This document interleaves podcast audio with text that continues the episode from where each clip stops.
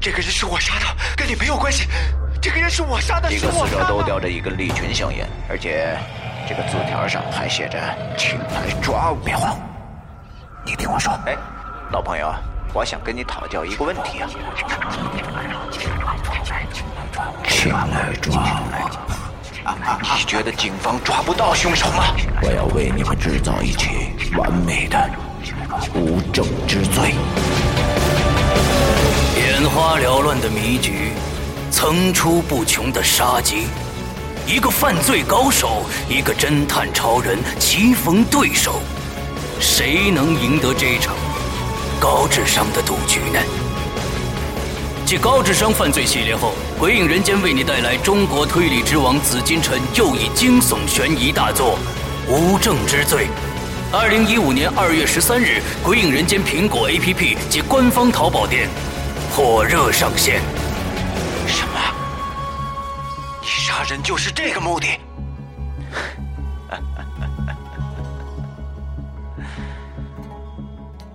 你说呢？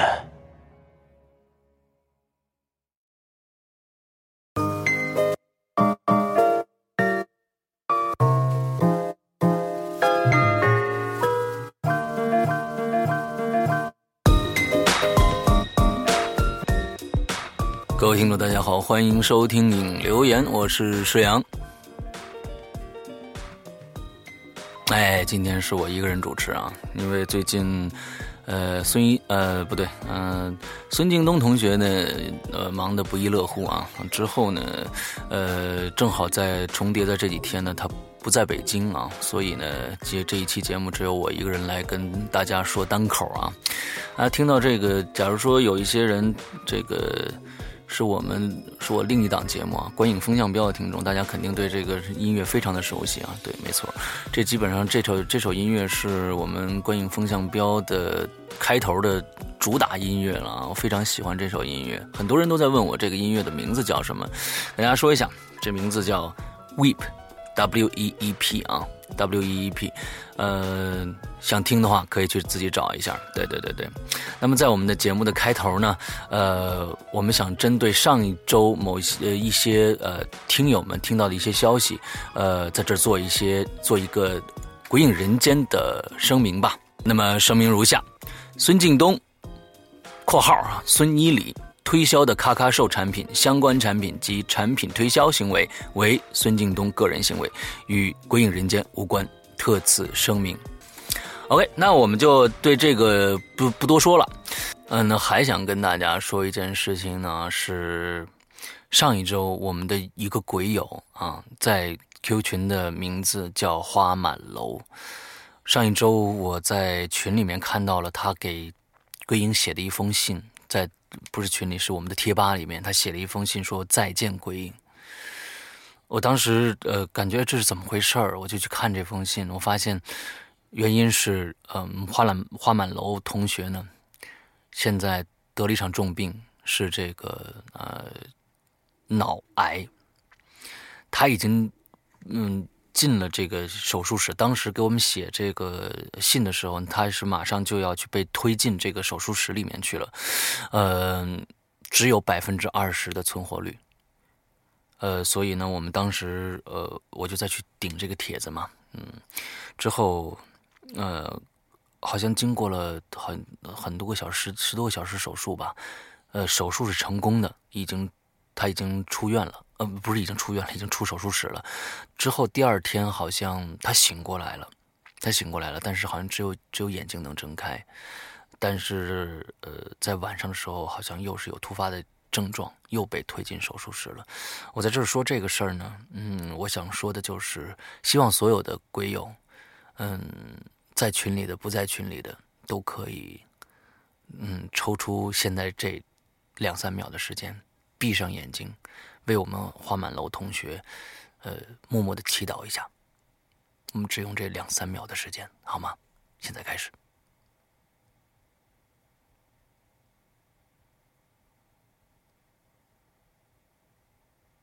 OK，谢谢大家啊。另外呢，嗯，我们现在在搞一个呃一个相当于一个活动啊，就是大家可以去我们的贴吧里面去顶一下帖子。嗯，大家可以看，就找一下，就是上面写着“再见鬼影”什么之类的这样一个帖子，大家去顶一下。那么等到呃花满楼回到我们鬼影人间了，病好了以后，呃，我相信会好的。呃，病好了以后，再回到群里，再回到贴吧里，能看到这么多人都在为他祝福，对他的病情也是呃有非常大的帮助的啊。希望大家能去。帮着做一下这件事情，好吧？多谢大家，多谢大家。上个星期呢，我们留的这个话题啊是凶宅啊。为什么对留凶宅这个话题呢？就是其实我真的是对前一段时间我看那本《凶宅笔记》，呃，非常的感兴趣，非常喜欢。结果呢，我给作者留了言啊，那但是他没有回复。嗯，合作的可能性非常的非常的小啊。那其实，呃，这部书好像是我听鬼友给我介绍说，这个清雪已经做过了。啊，那那大家就可以去听一下清雪，有可能版权已经卖给清雪了吧？嗯，我给我给这个有台啊，我从来没有把任何的就是做恐怖文学的这些这个没有当成敌对的关系啊，给做广告，大家可以去听一下清雪的版本吧。嗯。呃，这一星期主要的内容，想跟大家在这个做正式节目之前，想跟大家说的是，我们的鬼影重重要来了，而且这个故事可以跟大家说一下，可写的东西实在太多了。因为我写完第一集的时候，我把这整个故事已经都想明白了啊。首先跟大家这样说。呃，并不是说我只写了第一集，我后面根本不知道是怎么发展。我从第一集到第五集，我全都有这个规划。呃，万一呢，我们没有挑中任何一个，那只能是我接着来写。那么，其实我写完第一集以后，我发现这里面有太多太多的点可以去延续了。我可以跟大家这么说，这一期的故事，大家要着重注意一些点，就是数字的问题啊。还有呢，时空的问题。那也就是说，这个故事可以写成一个非常非常好玩的穿越剧，也可以写成一个非常非常好玩的恐怖至极的故事，还可以写成，甚至写成科幻故事啊。不过呢，具体怎么样发展，还请。各位鬼友自己去听，听完了自己去思考。呃，我们会在这一周三的晚上，大家记住了，这周三晚上二十三点五十九分，《鬼影重重》这一季的新故事的第一集将会放出。那么具体现在这故事叫什么名字，什么这个那个的，我先不透露啊。希望大家去动动脑筋啊。也也跟大家说一下，假如说听完第一集有续写的朋友啊，我建议啊，你们把后几集的故事都想明白了，而且我们这次的要求就是你在写故事的时候啊，要把你后面的发展发给我看的，就是说我不能说你写了一个非常非常大一个悬念，巨牛逼一个悬念，但是呢。我我我都不知道，就是你再让你写下一集，你都不知道怎么写了，你知道吗？这是最大的一个问题，也是以前我们《鬼影人间》在第呃第三个续写故事的时候啊，上身的时候，为什么上身我们最后出现了一个再见鬼影这么一集呢？非常突兀的一集，但是呢也吓到朋友了很多，也造成了一个话题点，就是因为越写可能越觉得感觉接不住了。而我在想，在这个故事的时候，我不想出现这样的问题，所以所有的续写者一定要把故事想明白了，而且在续写把稿件给我的同时，在后面要附一个以后发展的一个梗概的。OK，这就是我们这一星期最着重说的一点一一一点事情啊，就是归影重重的事情。这个因为毕竟是隔了太久时间了，有有。一年了吧，快一年的时间了都没有上，因为实在是我这儿没有想出一个特别特别好的一个点子来。嗯，OK，好吧，那我们今天前面的闲话非常非常的少啊，我们就直接来念故事。那么念故事的同时呢，啊，我就开始发怵了，因为一个人念好长好长的东西实在是太累了。那么我们先。转换一下我们整体的这个音乐氛围啊，音乐氛围，音乐氛围对整个讲故事非常非常重要的。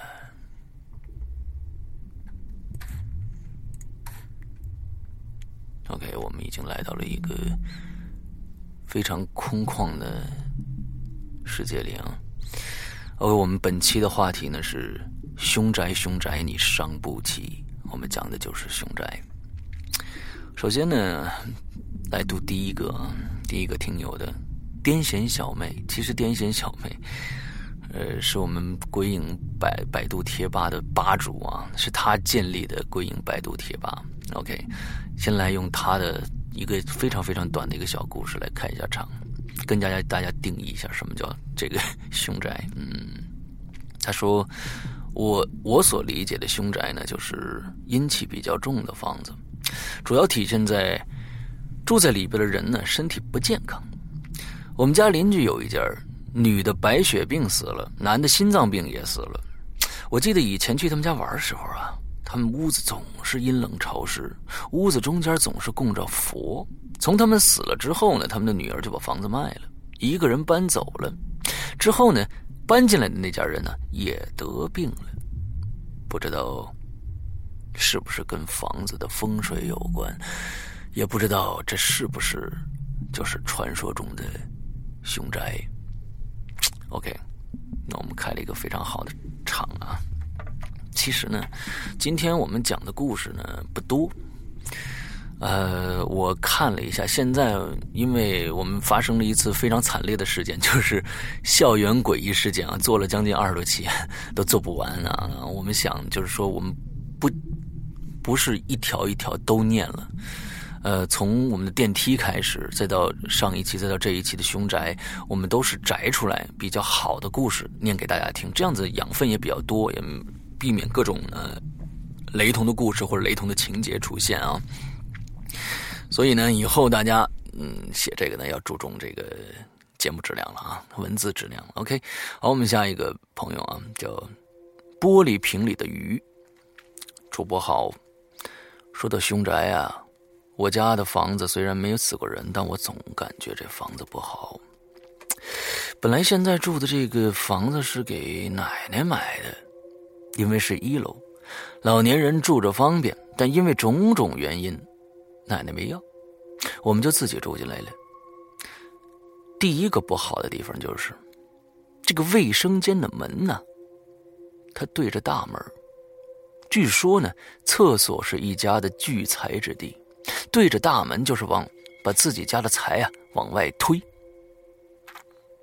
这我家里是做生意的，父母都很信风水，而且我们家住着三四年了，这生意真的是往。走下坡路了。家里在两扇门中间呢，做了一个镂空的隔断来化解，但是作用不大。这爸妈就在商量，今年生意好的话，就换个房子住。二是前年我的嫂子生宝宝，爸妈临时搬到哥嫂家住了。有一段时间呢，去伺候这个这个这个嫂子的这个月子啊。所以呢，家中就剩我一个人了。一天晚上啊，我在被窝里玩 iPad，突然感觉有声音了，我就把那耳机拿下来了。当时在听耳机啊，我就感觉我听到了人山人海的声音，还有马蹄的声音、厮杀的声音。本以为是哪家的电视开的比较大啊，但看了看时间，都快两点了。这隔壁两家都都有小的，谁会在半夜里开电视呢？我这开始没在意，我就继续玩，但持续了半个小时，我有些慌了，我就开了灯，下了床，拎起门后边的这个棒球棍。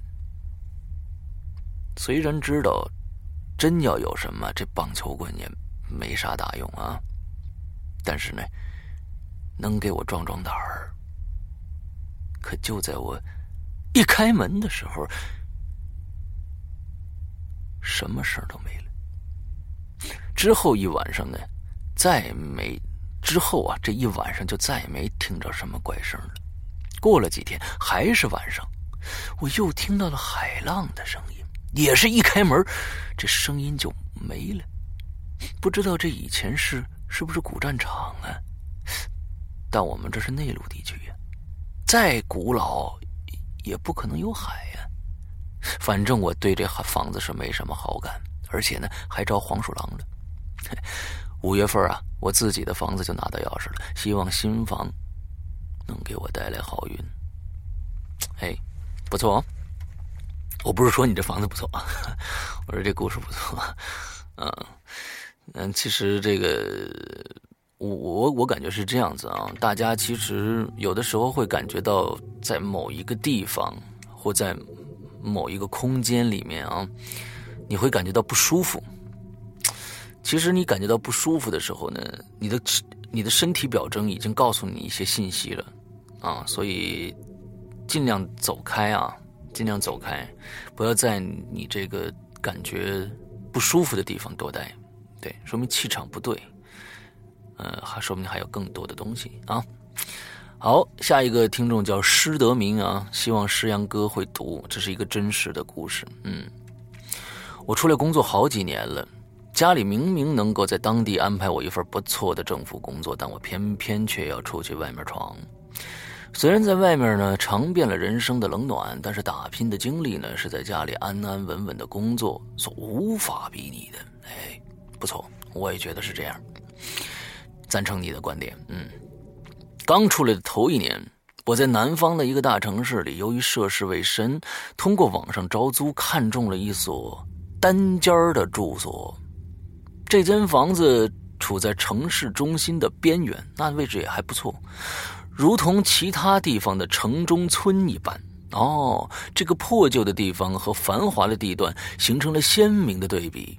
但在当时看来啊，房租便宜，家私齐全，距我工作的地方呢又比较近，很合我心意，所以呢没多想我就租下来了。我很享受这种没有任何人打扰的独居日子，但是呢。也只局也只是局限于没有人打扰。哦，我明白他这意思了啊。但呢，也只局限于没有人打扰。首先呢，是狗，看来还有都别的东西啊。首先是狗，我住的比较高，但不知道为什么。每天晚上我都能听到狗叫声，细听呢还不止一只。心想了，难道这附近的人都喜欢在高层养狗吗？怎么没人管呢？其次是苍蝇，这房子啊，每天晚上总能飞进来一两只苍蝇，这很奇怪。明明这是高层。这几天上下班，我也没发现附近有什么垃圾场的，怎么会这样呢？更让人受不了的是，由于房间布局啊，床头靠着墙的另一边就是外面的走道了，而门就在床头的旁边。半夜呢，总能听到走道上有嘎哒、嘎哒。嘎哒的脚步声，我无法分辨这究竟是皮鞋还是高跟鞋发出来的声音。由于大多数时间呢，我都不能好好的入眠，所以呢，精神一天比一天的差。从目前看来啊，这是我说的了啊。从目前看来，这间房子呢，还没什么太奇怪的地方。首先呢，高层的话啊，高层的话养狗，呃，也是有可能的，一一家养好几只也是有可能的。二来，苍蝇，苍蝇呢？现在我们大家知道，我们不管住多高，你都会有蚊子或者苍蝇的出现啊。那是因为什么呢？有电梯的运送啊，还有呢，就是，呃，我不知道它自己飞能不能飞上来啊？那不知道。第三呢，这墙薄的话，你每天听的脚步声也是非常正常的。OK，我们接着往下说啊，看后面有没有什么更不正常的事情发生。直到有一天夜里。又被脚步声吵醒了，侧睡侧睡的我呢，想起床去撒个夜尿，但一睁眼，发现不到一尺的门啊，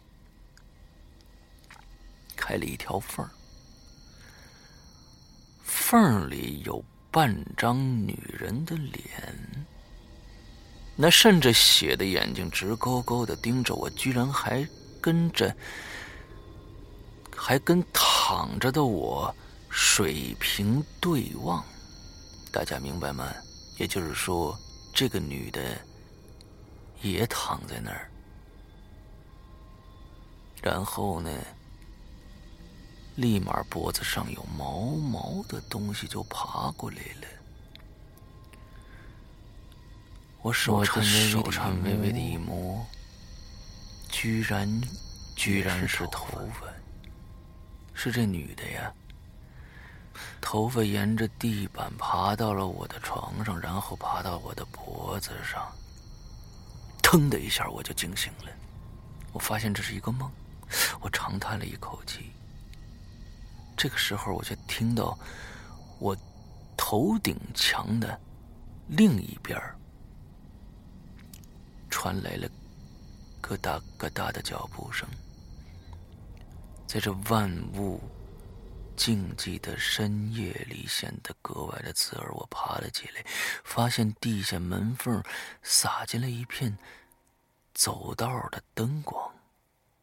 然后呢，又有两道阴影滑到了门中间脚步声在我的门外就停下来了。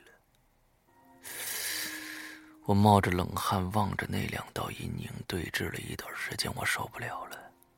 我不知道哪来的勇气，我慢慢下了床，爬到地上，朝门缝从门缝啊望出去。那是一对红色的高跟鞋，但却是鞋跟对着我，也就是说，他是背对着我的。然后慢慢的、慢慢的从上面下来了一丝丝笔直的头发，我被眼前的一切惊呆了，动弹不得，眼睁睁的看着头发慢慢的垂到地板上。向我爬过来了，我已经顾不得爬过来头发了，因为我看到了更要命的情景。这头发垂，慢慢的垂下来，接着我看到了额头，看到了眉毛，最后看到了那双渗着血的双眼。那个东西居然倒着盯着我呢。我立马爬了起来，恐惧让我冲昏了头脑。我闭着眼睛，狠狠的用双手拍在了门上，啊的一声。片刻睁开眼睛，发现刚刚发生的一切全消失了。当天晚上，我坐在床上不敢睡觉，直到天亮。第二天，我顾不得。压在房东里的押金退了，房子跑去了同学家暂暂住。我始终不能解释那天晚上究竟是梦还是精神不振导致的幻觉，我真的没法解释。OK，这是非常恐怖的一个事儿啊！假如说是真的话啊，大家可以想象一下那个场景啊，就是一个人，一个一个女的背对着你，完了之后弓下腰来，慢慢的从两腿之间。看向那个门缝哇哦，这女的还挺逗的，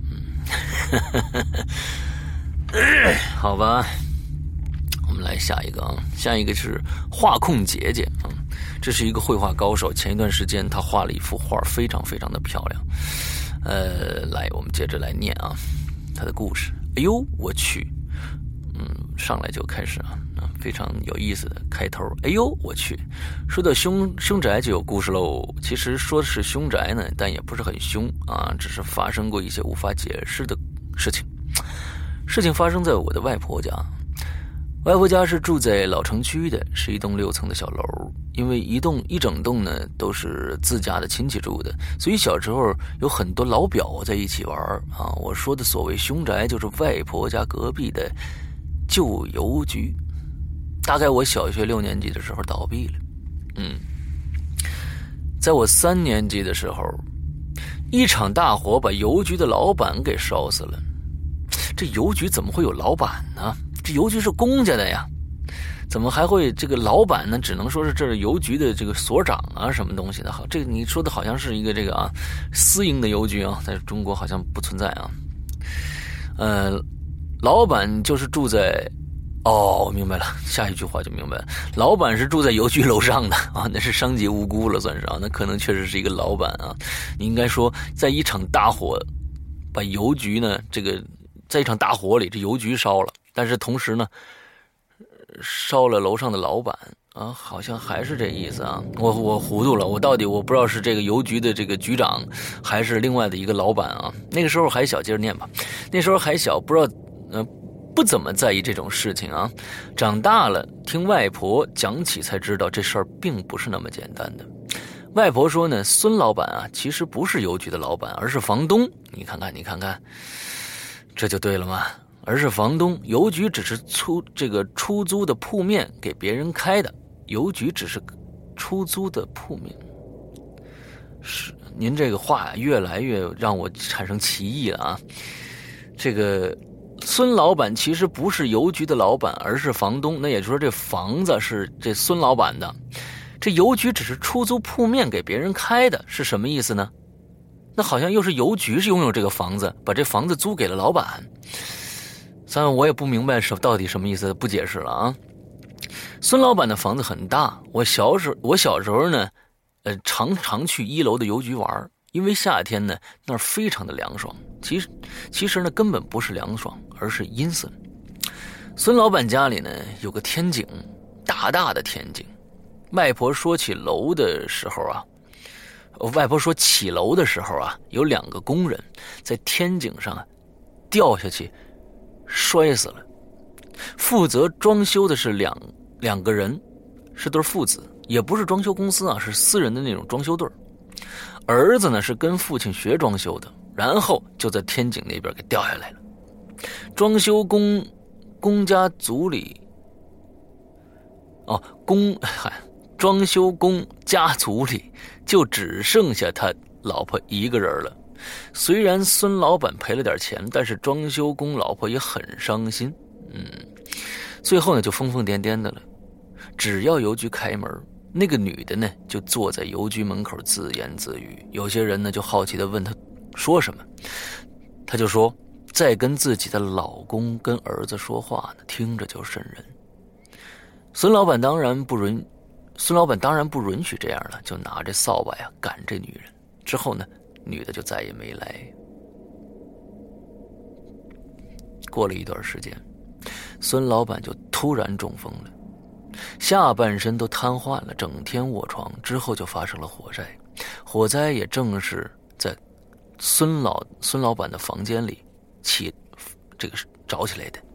孙老板就这样去世了，也不知道为什么会着火。孙老板也不抽烟，哪来的火呀？外婆还说，这孙老板死的日期呢，就是那个父子摔下来的日期的同一天，只是相隔了七年以后。没过多久。这疯女人又出现在邮局门口了，也就是那么坐着自言自语的，就觉得我就是他后面写的，就觉得就是觉得奇怪发出来的，不知道这算不算所谓的凶宅？那当然，我觉得这个从故事的本质上来说，这应该是个凶宅啊。但是画画控姐姐，你的画画的非常非常的好，但是呢，你的这个文字表达。产生了非常非常多的歧义，呃，希望你注意下一次写的时候写清楚一些啊。到现在我都不知道到底是孙老板租给邮局的房子，还是邮局租给孙老板的房子啊，我没搞清楚这一点。嗯，OK，下一个叫 Laura 八八六二六吗？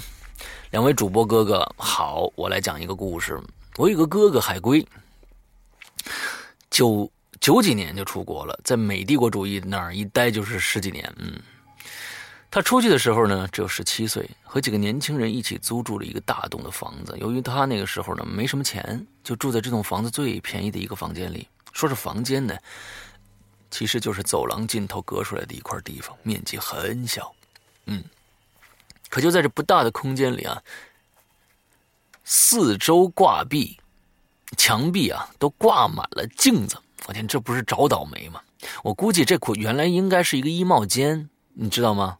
这肯定是一个衣帽间，人家隔出来的衣帽间肯定是四周都是这个镜子啊，这个也不能赖人家，都是一人多高的落地镜子，铺天盖地，满满当当，而且房东嘱咐了，这些镜子你千万不要给我拆下来。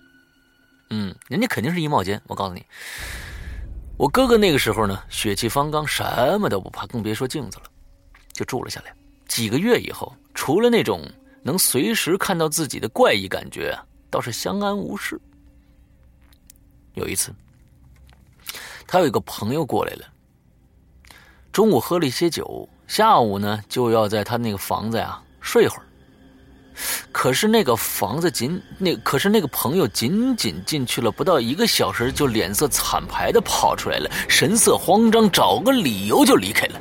临走的时候对我哥哥说：“你呀。”你他妈赶紧搬家吧啊！离开这地儿吧，这这这地儿绝对不对。我哥哥莫名其妙啊啊，嗤之以鼻，还嘲笑那朋友胆子小呢。没过了几天，果然出事儿了。一天晚上，我哥哥刚刚睡下来，到了凌晨时分，突然一个机灵就醒过来了。这房子里头啊，有东西在看着他。他感受了一下，全身唯一能动的地方只剩下眼睛了，就慢慢睁开了。就在他的脚边上，他清晰看到一个高黑色的高大的影子，就像一个身披斗篷的巨人，一动不动。这个时候。他浑身已经被冷汗湿透了，却丝毫动弹不得，连声音都发不出来。更可怕的是，那个影子，它慢慢的就拉长了，越来越长，往他脸的方向俯过来了。这时候，我哥哥已经吓得魂飞魄散了。等到眼睛到了他脸的正上方的时候，并且还有继续贴近的趋势的时候，他才开始用中文加英文各种脏话在心里开始骂。这个东西还真的就停下来了，和他成了一种僵持的状态。过了大概有十几分钟，他感觉影子变淡了，自己身子变轻了，能够动了。他马上一咕噜爬起来，夺门而逃，到了客厅才平静下来。第二天早上天光大亮，他和室友共同去看他这个房子，发现离门最近的一面镜子有了一道裂痕。想想十分可怕，就马上从那栋房子里搬出来了。房东也没有任何的解释，事情不了了之。自此，我哥哥留下了一个后遗症：睡觉的房间里绝对不能有一面镜子。没错，这是我们其实这个是。老生常谈了啊，大家很多人都知道啊，睡觉的房子千万不能有镜子。对，呃，其实呃，我感觉啊，在这里边对待对待一些脏东西的话，哈，其实骂人是非常有用的，骂人是非常有用的。就我记得我们好像不止在一次的这个节目里面啊，有引流员大家给我们留的故事里面看到，就是说，嗯。他碰到脏东西以后就开始骂，破口大骂，啊，完了之后你要有一个在美国用英语骂啊，我觉得这个是，就就就这个鬼鬼魂就退了，所以呢非常有用。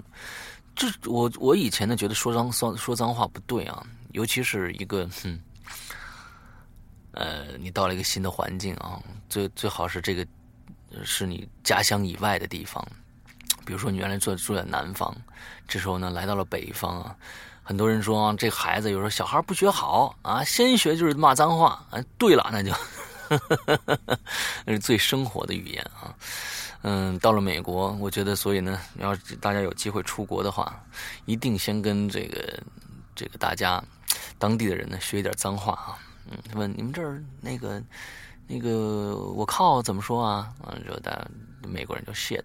啊，之后这个个你要学点深的话啊，说不定对你是有帮助的。嗯，不教大家学好，嗯，好吧。下一个听众啊，呃，叫菊花只为基友开。我的妈呀，这名字你真的是，你有细想过这个名字的啊？这个用意吗，兄弟？好吧，两位兄长好，我是新朋友，听大家说这么热闹，有些手痒痒，手痒痒了啊！而且对今天的话题很感兴趣啊。自己的身上呢，也确实发生过不少离奇的怪事儿，不知道为什么都比较集中在初中的那些年。先来一道复合题目的小菜儿，呵，复合题目的小菜儿，我看看啊，是我从初中的班主任那儿听到的。嗯，有一次班主任呢，老师呢。呃，这个班主任老师的搬了新家，就邀请同学们到他们家去玩儿。哎呀，这老师真好，这可能是我觉得你应该是非常呃年轻的一位同学啊，因为我发现了我们那一辈的老师搬家关你学生屁事儿啊，是吧？好，接着说啊，是我这个这个他们家呀，两百多平米的大房子，还是带小二楼的那种，我的天哪，太棒了啊！这老师真有钱。装修的也是很考究的啊！那个时候呢，我们小孩子家境都一般，也没见过什么大世面，自然是很震惊了。问了他房子的价钱后，更震惊了。为什么呢？太他妈便宜了！当然啊，这有的孩子还是没什么钱的观观念啊。但是初中的小孩呢，有些还是很成熟的，也很关心经济的啊，所以他觉得这房子特别便宜。老师惋惜的说啊，是因为是郊区，这几年呢。又有传说啊，这个区域啊是地陷区，就是有可能地表层下陷。卖家呢，当然这商品的价格卖不出去，就大肆宣传了一番啊，搞了一个拍卖会。拍卖前呢，当然要大家呢带大家这个挨个参观啊，参观到这时候参观到一间房子的时候呢，这房管啊用钥匙打开门的时候，没把大家吓死。原来呢，这房子的顶棚上吊着一个老头后来他们听说啊，那老头啊八十多岁了，由于死的时间太长了，都已经脱水了，变成干尸了。那意意意思是变成干尸了吗？但是没有腐烂是吗？这非常奇怪啊。后来听说呢，那年的元旦啊，跟家里人。生气离家出走了，但是离奇的是，现场可是什么都没有。大家可以想想这个情景啊，那屋子里什么都没有，那老头吊在上面。大家再想一想，这里面有一个非常不对劲的地方，那就是这房子里连个椅子都没有。是个清水房，还没装修呢。这警察给出的结论是自杀，但是我听完之后觉得不可能啊。第一个，老人家是怎么打开房子的？这钥匙都在房管员的手里呢，除非老头年轻的时候是江湖上的英雄好汉，可以走千家过万户。第二呢，他是怎么上吊的呢？现场是什么都没有啊，一个八十多岁的老头子。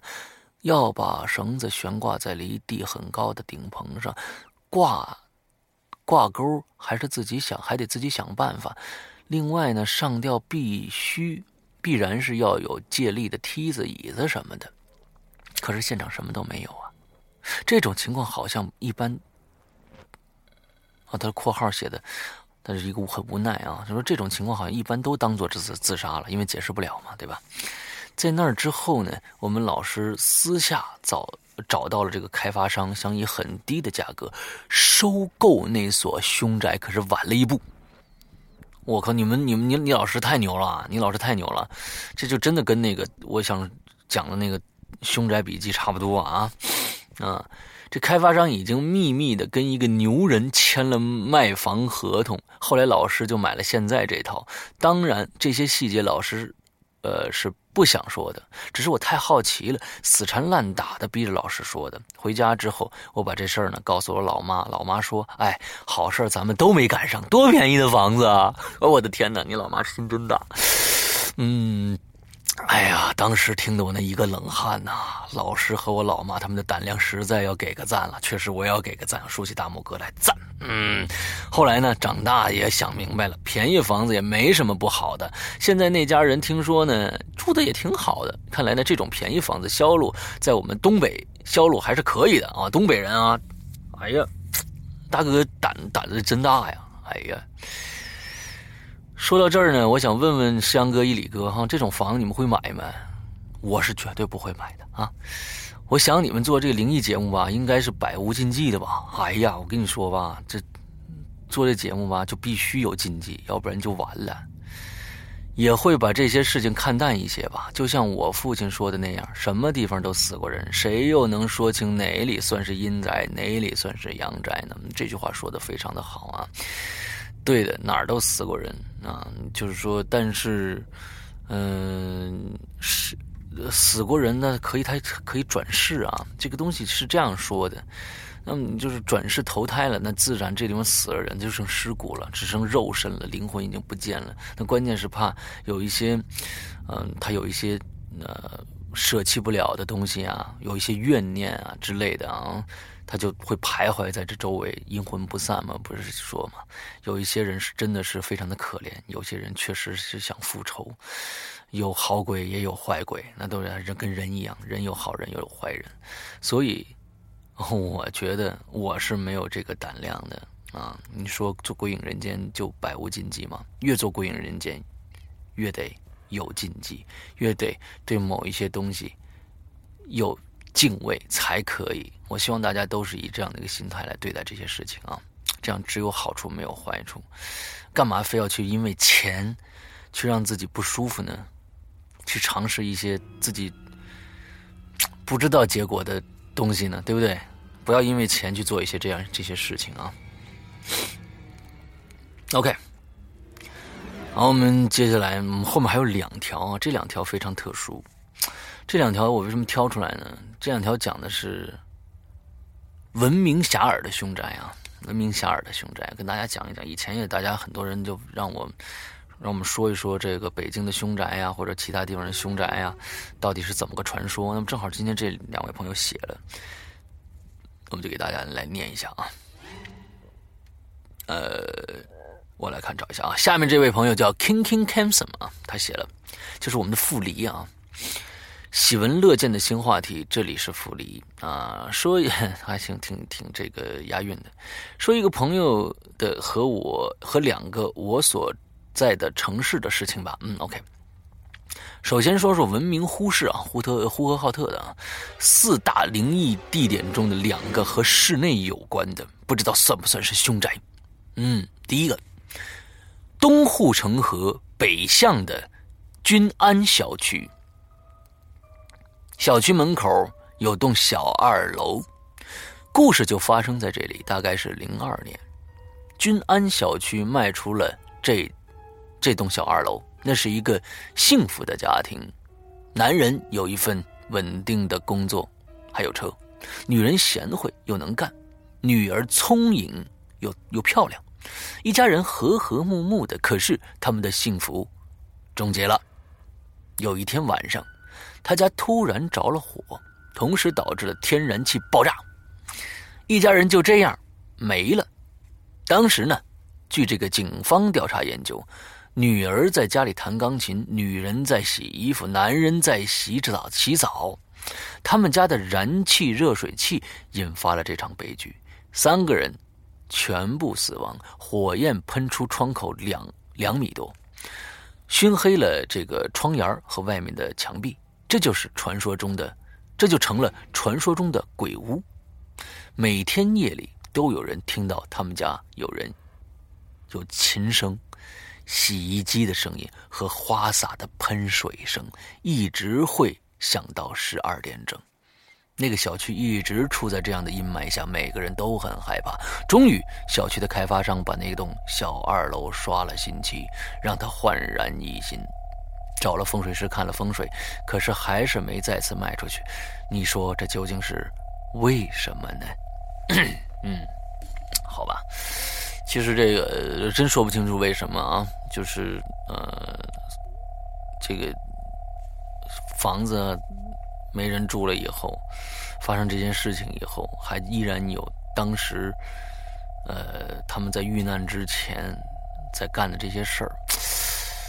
我觉得，嗯，我倒真的不觉得害怕，我我我倒觉得真的是，呃，甚至有点喜感的感觉啊啊，对，但是真的很可怜，一下子就没了。嗯，好，第二个，海西路工农兵电影院，OK，经证实，这里以前确实是一个每一场电影入座率爆满的兴旺电影院，古老就是其恐怖气氛增。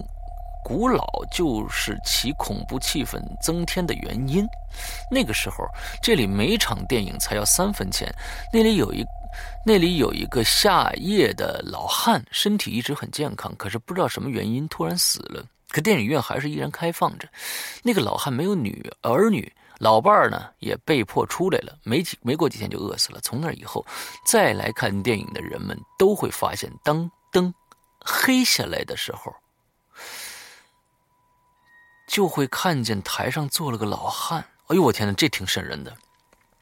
他仿佛存在却又不存在，他注视着每一个人，眼睛里充满了仇恨。再后来，这个真相有人就真相在人群里传开了，人们就被吓到了，于是去看电影的人就越来越少。最后他不得不关门了。关门了几天后，人们发现每晚灯都会亮，还能听见一对老夫妇在不。停的咳嗽，直到现在也是。现在的电影院连玻璃都碎的差不多了，可是电影院旁边的小门却非常的新。不信，不信的话，你去看看就知道了。啊，这也挺恐怖的。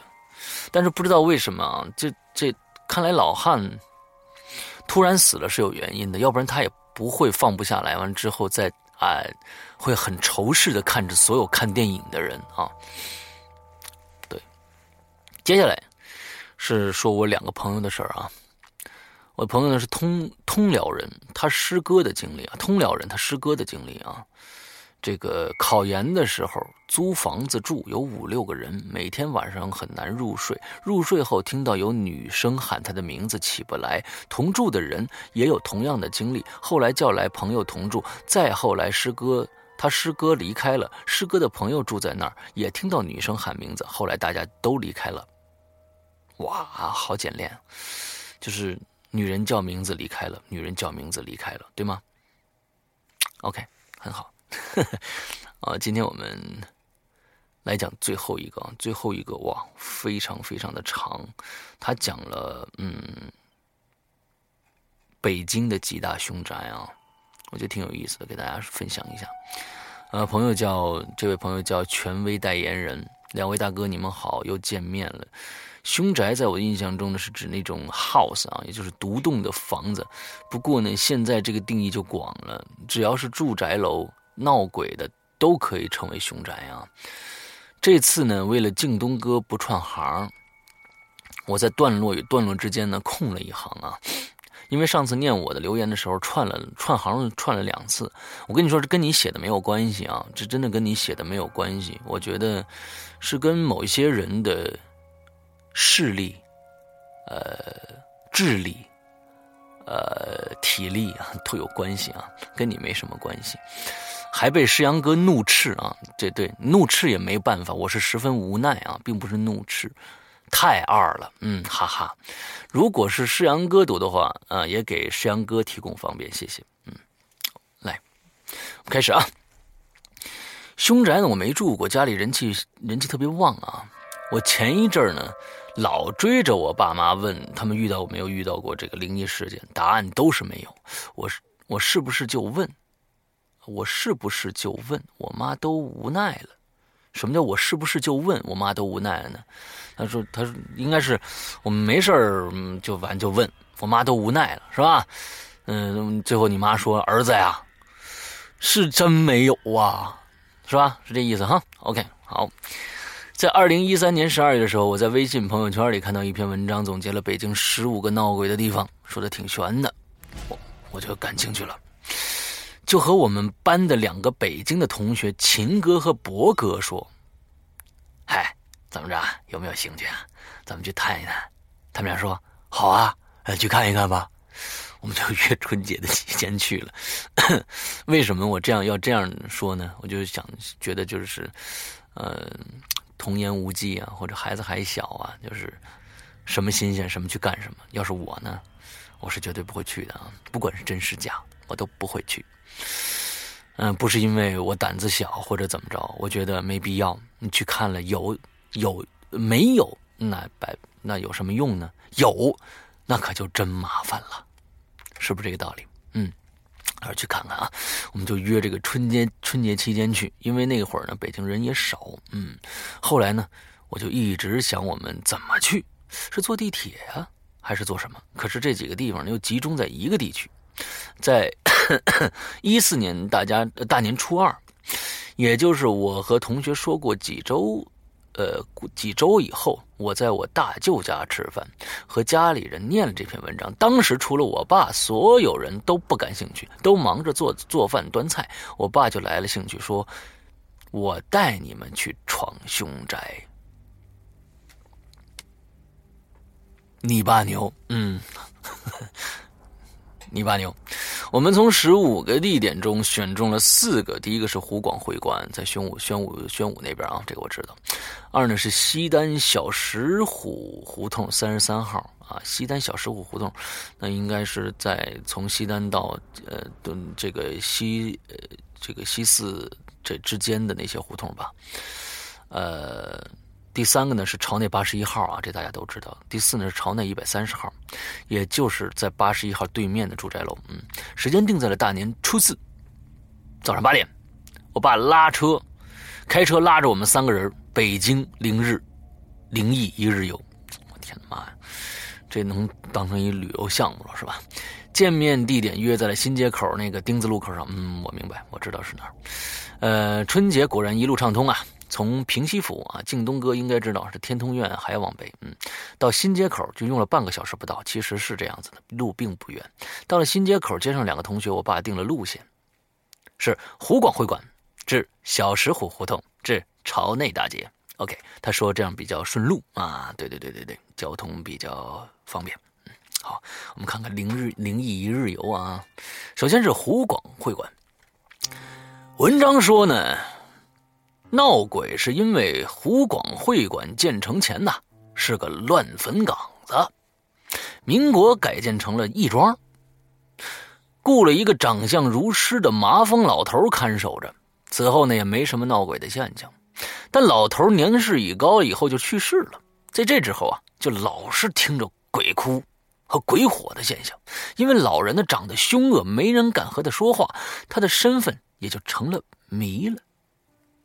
老人死了以后啊，厉鬼重生，有行为；厉鬼重生有行为不端、不孝者哦，厉鬼重生有行为不端、不孝者，经过常见这个馆内扔出石头瓦砾，还有唾骂声，开门却皆无一人。就是说，你这老人死了以后啊，你从这大门门口过，老是从这院墙上，就是接着院墙上扔肉，扔出一个石头或者瓦瓦什么东西砸你。但是你一开门呢，你进去，哎嘿，孙子，你他妈让扔我！你进门时候，你发现哎没人，跑得快，我跟你说啊，嗯，这个可是呢，到了到了我就失望了。啊，就是开始说你了啊，这个这个写的还是不是很清楚，就是，可是到我去那儿呢，就失望了。这门口啊全是人，啊，我们几个就说了，我去，这么多人还能闹鬼啊？我其中一同学泰哥就说呀，咱咱还进去吗？说我爸停着车过来说说去，都来了，进去看看吧。嗯，进去一看才明白。这里啊，变成一戏园了。那是啊，湖广会馆现在就是戏园啊，就是有什么戏曲表演的、相声之类的剧场，里面的小院子之类的装潢的都挺棒的，不像是闹鬼的地方。就在我们徘徊的时候，突然，当当当当当，发出有个声音啊！我和两个同学面面相觑，抬头一看呢，发现。院子中央有一个很高的小建筑，上面有一口钟。我们奇怪说：“这也不是整点，怎么就敲钟了呢？”后来转了转，发现没什么特别的，就转站下一个地方了。嗯，湖广会馆的这个恐怖传说啊，那是非常非常久远了。这湖广会馆，我记得当年啊，九十年代就已经改成这种戏园子呀，还是八十年就改成戏园子，重新启用了。所以这是不可能再有闹鬼的事嗜好了，那是这个这个事儿了。至于那钟啊什么的，敲啊，可能是游客上去敲的，也没什么特殊的啊。下一个第二点，西单小石虎胡同三十三号，嗯。文章中，清朝时代啊，有些朝廷的人在这儿任任差啊。他们说，睡觉的时候总感觉屋子里有鬼魅一类的东西出现，而听到这附近的人说，住在这儿的呃这里边的人呢，说过时间长了会听到这个丝竹之声，也就是这个笛子、箫之类的啊，还夹杂年轻女人幽怨的吟诗声。多棒啊！你想找这地方还找不着呢。嗯，从湖广会会馆，这是他前面的对这个西单小石虎胡同三十三号做了一个简单的介绍啊。后来就是从湖广会会馆，就是他们的经历了。从湖广会馆出呃出发来到这里，我们再一次失望了。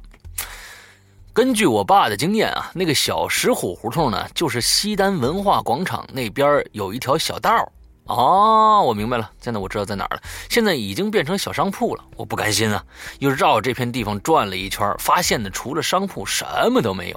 我们四个人又失望的离开了。我感觉这次灵日这个灵异一日游呢，很不爽啊。但没想到，有意思的在后边。接着，第三个地方就是闻名遐迩、被炒得一塌糊涂的。朝内八十一号，我们曾经有一期《鬼影在人间》的节目，还说了一下朝内八十一号，解读了一下。嗯，朝内八十一号的传言太多了。文章中说的是，这个民国时期的军阀将统的姨太太上吊在房子里头了，之后呢就闹鬼，还说房子底下有一条通道啊，可以到团结湖去，这可太远了。跟不了解的鬼友解释一下，朝内就是朝内呢，就是朝阳门内大街的简称，简称啊，对，没错没错，朝阳门内大街啊，什么府外就是府城门外啊，府外心血管医院，大家很多人都知道，府外心血管医院，府外府城门外，嗯，德外德胜门外，嗯，德内德胜门内，嗯，大家这都这都是简称啊，来到。朝阳呃朝内大街，车是从这个西向东开的，也就是在朝内八十一号的马路对面，在路边停下来，我们一眼就看到了那栋荒废的小破楼了啊！朝内八十一号我是去过的，嗯，下了车呢，我爸先拿望远镜看了看，你看这装备多齐啊！望远镜看了看对面，我也看了看，发现这房子啊，的确是有点阴森。哎，我们就说了，哎，这有意思啊，但别，别别不让咱们进去。我爸说没事肯定让进，走。大门还开着呢。过了马路啊，进了院子，看到左手边呢有一个红砖小平房，里面出来一个女士，她说是，是参观的吧？我们点点头，估计那那那参观人太多了。我爸就说这这这这这房子还闹鬼吗？那女的说。闹什么鬼啊？都是他妈瞎说的。女人还行，嗯，我就住着，我们就往着这个小平房啊，我我们我就住往着小平房里，我们我嗨嗨，我明明明明明什么意思了？Sorry，嗓子时间时间太长了。嗯，那女人说闹什么鬼啊？都瞎说的。你呢？我就住这小平房里。哪儿哪儿有什么鬼呀？哎，我们就说着就进去，说进去看看啊，就进去了。进了这房子，有种潮冷的感觉。房子里乱糟糟的，墙壁全是乱涂乱画的，窗户各种都是破破烂烂的。一楼呢也没什么太大的特色，我们就去了二楼。二楼的楼梯上啊，一上来就看到这个对面墙根上放着一个。破破烂烂的小熊的公仔，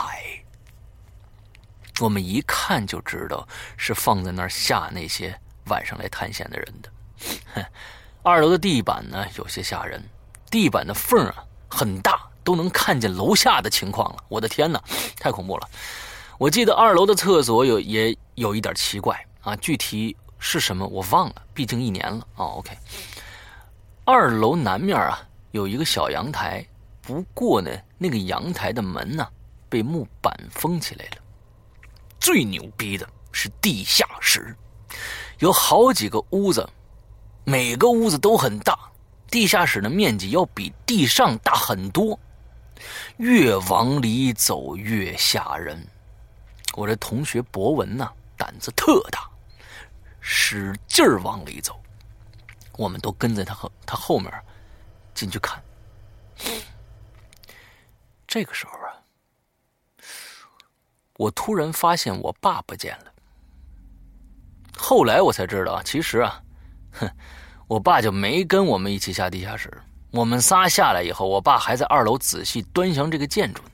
（括号啊，我爸就是那种去博物馆你不叫他。）你不叫他走，那他能在博物馆里待一一整天那种人，他把每一个展物琢磨一个遍的人，这个非常好，我特别特别喜欢这样的人。就是我也是，就是进了博物馆以后，基本上就就是一个东西，就是就可能看看好长好长时间。接着讲啊，地下室有一个屋子，墙壁上有一个小窗口，透过窗口有阳光进来。这个屋子里啊，有好多的这个。垃圾杂物。文章说的，这文章里前面文章里面说的呀，地下室通道呢，我们也没发现。毕竟呢，往越往里走越黑，也不敢再往往里走了。出来以后呢，我们感觉这里除了破旧也没什么，就是个小洋楼。出来之后呢，我们看见这个院子里啊，还有一个房子在院子的西北角，比这个小洋楼还要大，总共三层。我们也进去。探寻了一下，这个楼房里边比那个洋楼更破，这墙壁啊都有些就倒塌了，石块满地都是，地上还有大坑，不注意啊踩到的话人就掉下去了。一层一层呢有一个特别大的房间，像是一个会议室；二楼呢也有一个类似的房间，但是房间的门洞被木板封住了，进不去之进不去之内在外，嗯，什么意思？嗯。进不去里边呢，是不是意是不是这意思啊？在外面观望啊，进不去里边，可能在能在外面看。二楼的房间的地板呢，也有一个大洞，从一层天花板也能看见。我爸想想了想，说这个楼像是个洋人建的学校，那种全传统的这个学校，房间里是教室啊。我们也感觉他说的有那么点意思。其实朝内八十一号，呃，当过医院，跟大家说一下。嗯，最开始呢，确实是当时的一个，我记得是一个荷兰的，在八国联军那时候，一个荷兰的一个人，好像给他兴建的这么一个东西。之后呢，他老婆好像死在这儿了，之后又传变变成了教堂，又变成了医院，又变成了另外一个民国时候的一个将领在那儿住，各种各样的，一直传到现在啊，是这么一个一个东西。嗯，OK，好，最后一个地方啊，朝内一百三十号。朝内一百三十号就是八十一号对面的住宅小区。文章中说呀，这楼里的办公企业搬进楼里全都赔钱，最后都搬走了。还说呢，院门口有两个石狮子，一雄一雌。传说雌狮半夜去伏魔，结果胸前的铃铛不慎丢失了。自此，雌狮大怒，将小狮小狮子压在爪下。据说那个铃铛像是被人偷走的。但看不出是人为或是其他的手段造成的，因为石狮子在雕刻的时候是浑然一体的，不可能铃铛单独成型。嗯，OK，好吧，我们接着来来念他们去这地儿啊。来到这个住宅区，这住宅院啊，我们在门口呢没发现什么石狮子，但是看着这栋楼啊，感觉挺瘆人的。楼很破很旧，是不是有点像我们？上身啊的那个楼道那种感觉，嗯，我们就绕着这个楼啊楼洞走了一圈，没看出什么奇怪的。但是来这个院子呢，但是来了这个院子就没看见，就没看见这院子里有人走动。我们感觉很奇怪，要是能遇到个人吧，还能问问，这连个人影都看不着，也太奇葩了。又因为没看着石狮子，也没看到和文章里图片，呃相符合的贴在楼上的广告牌儿我们就觉得是不是来错了啊？围着楼照了一圈我们看我们很失望，院我们看失望院子外走。您这您这个嗯，求您了，您再看一遍是不是？我们很失望的往院子外面走，这时呢，看见左手边的一个平房外啊，站着一个个子挺高的人在抽烟呢。这个平房貌似是一个什么小公司，我就我爸呀，你看你写成我爸了，我爸爸，嗯，不不不，这就不对了是吧？我爸爸，嗯，一定要这么写，要不然不尊重。我爸呢，过去就问他说：“您好，打听个事儿，听说呢这楼闹鬼，有这事儿吗？” 那哥们儿一下子来兴致了，就跟我们说：“嘿，您算问对人了，我跟您说啊。”这楼啊，早就没人住了，好像是当年有人跳楼自杀了，搞得还挺吓人的。其他的呢，我就不知道了。哎，不过那马路对面那小洋楼好像是个鬼楼，你看看那边去吧。哈哈，这这人也挺挺二的。嗯，泰哥就问他说：“哎，那这儿是有对石狮子吗？”那人说：“有啊，走走，我带你们看看去。”他就带着我们一起一直走，走到了院子的另一个门。这个时候啊，我看到了楼上的广告牌和文章中的照片一对一对比，发现是哎，这一模一样了。走到院门外，我们就看着那两个石狮子了。仔细一看，果然一个狮子脚下踩着一个小狮子，另一个狮子胸前有一个坑，这个坑很平滑啊。这个应该就是原来铃铛的位置，和那个大个子道了谢，他就回去了。这个时候，我就说这哥们儿是男的还是女的呀？因为他说话的声音特别细。哎呦呵，那我刚才应该用另外一种声音来说这个故事啊。他脸上也没胡子，长得挺奇怪的，我就有些怀疑。我爸还有我的两个同学就乐了。我我爸说呢是个男的，他就那种鸭子嗓子。那我就嘟囔说：“这怎么也没胡子呀，够怪的，说不定刮了呀。”你的，好奇心还真是很很很严重啊。不过这是石狮子呀。呃，脚下踩着一只狮狮子，这是非常非常常见的一种狮子的表达形式。这个其实并不是说只有朝内一百三十号门口才有这样的一个狮子，呃，很多地方都可以见得到。嗯，好，我们接着再说啊，这就是我灵异这个京城灵异一日游的故事。其实没有什么遇鬼之类的。那会儿听鬼影呢也有半年了，只听故事不听影影留言和其他的节目。之后过了一个月，我发现鬼影。里有一个达达解读朝内八十一号这么个节目，我听了才知道八十一号的真正身份啊，也知道朝内一百三十号的确是鬼楼。嗯，其实吧，凶宅要研究也是有科学依据可以解释的。嗯，只是有一些怪异的事情导致人们的思想被封锁了，不愿意去解释。嗯，我记得我小时候看过一个节目，也是说凶宅的，也是鬼鬼宅的，还想是当年在美国还是日本。还想是，您这个口语太多了啊，嗯，这个就是说还想是啊，这个就是说还想说记不起来是当时说日本的还是日还是美国了啊。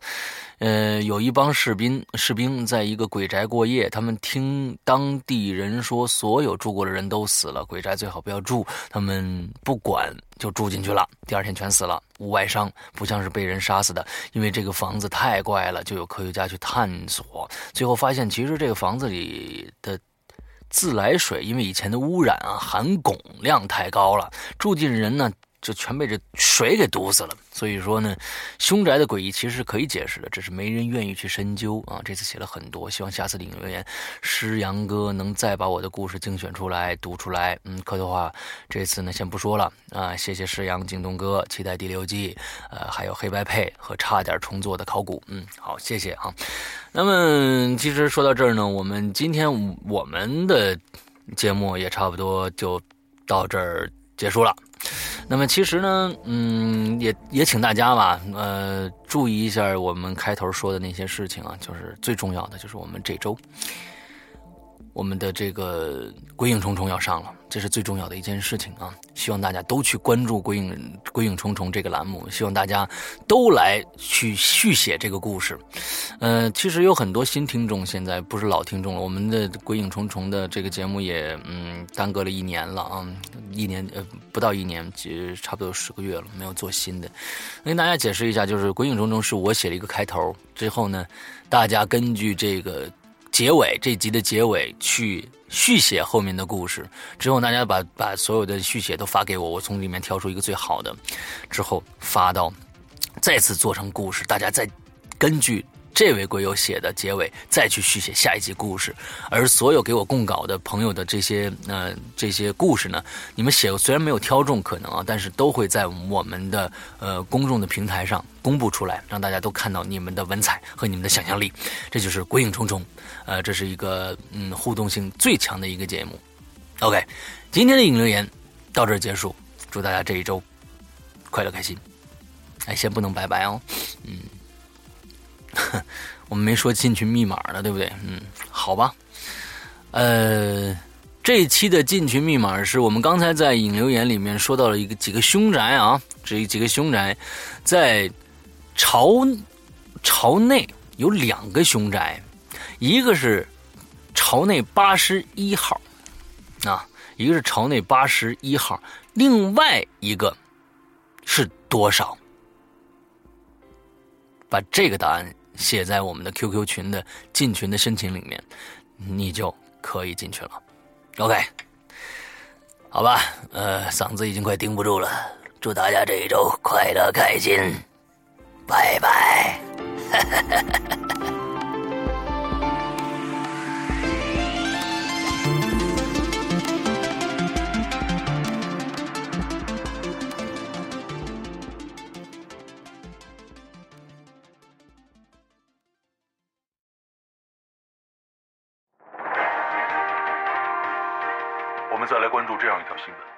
省金县今天又发生了一起全家的灭门惨案，此次案情与前两起灭门事件同样的诡异异常。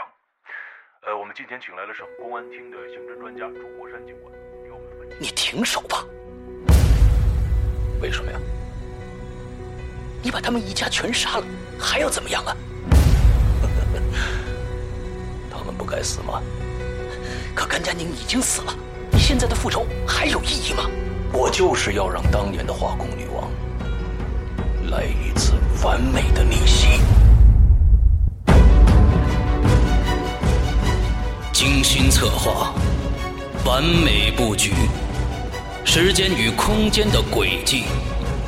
中国本格推理新生代先锋人物紫金陈代表力作《鬼影人间》最受期待年度巨制《高智商犯罪》第二部。化工女王的逆袭。二零一四年十二月二十四日，圣诞前夜，《鬼影人间》官方淘宝店及苹果 APP 火热上线。你简直就是无药可救了，就为了你的畸形的爱情吗？没错，爱情是我的毒药，也是。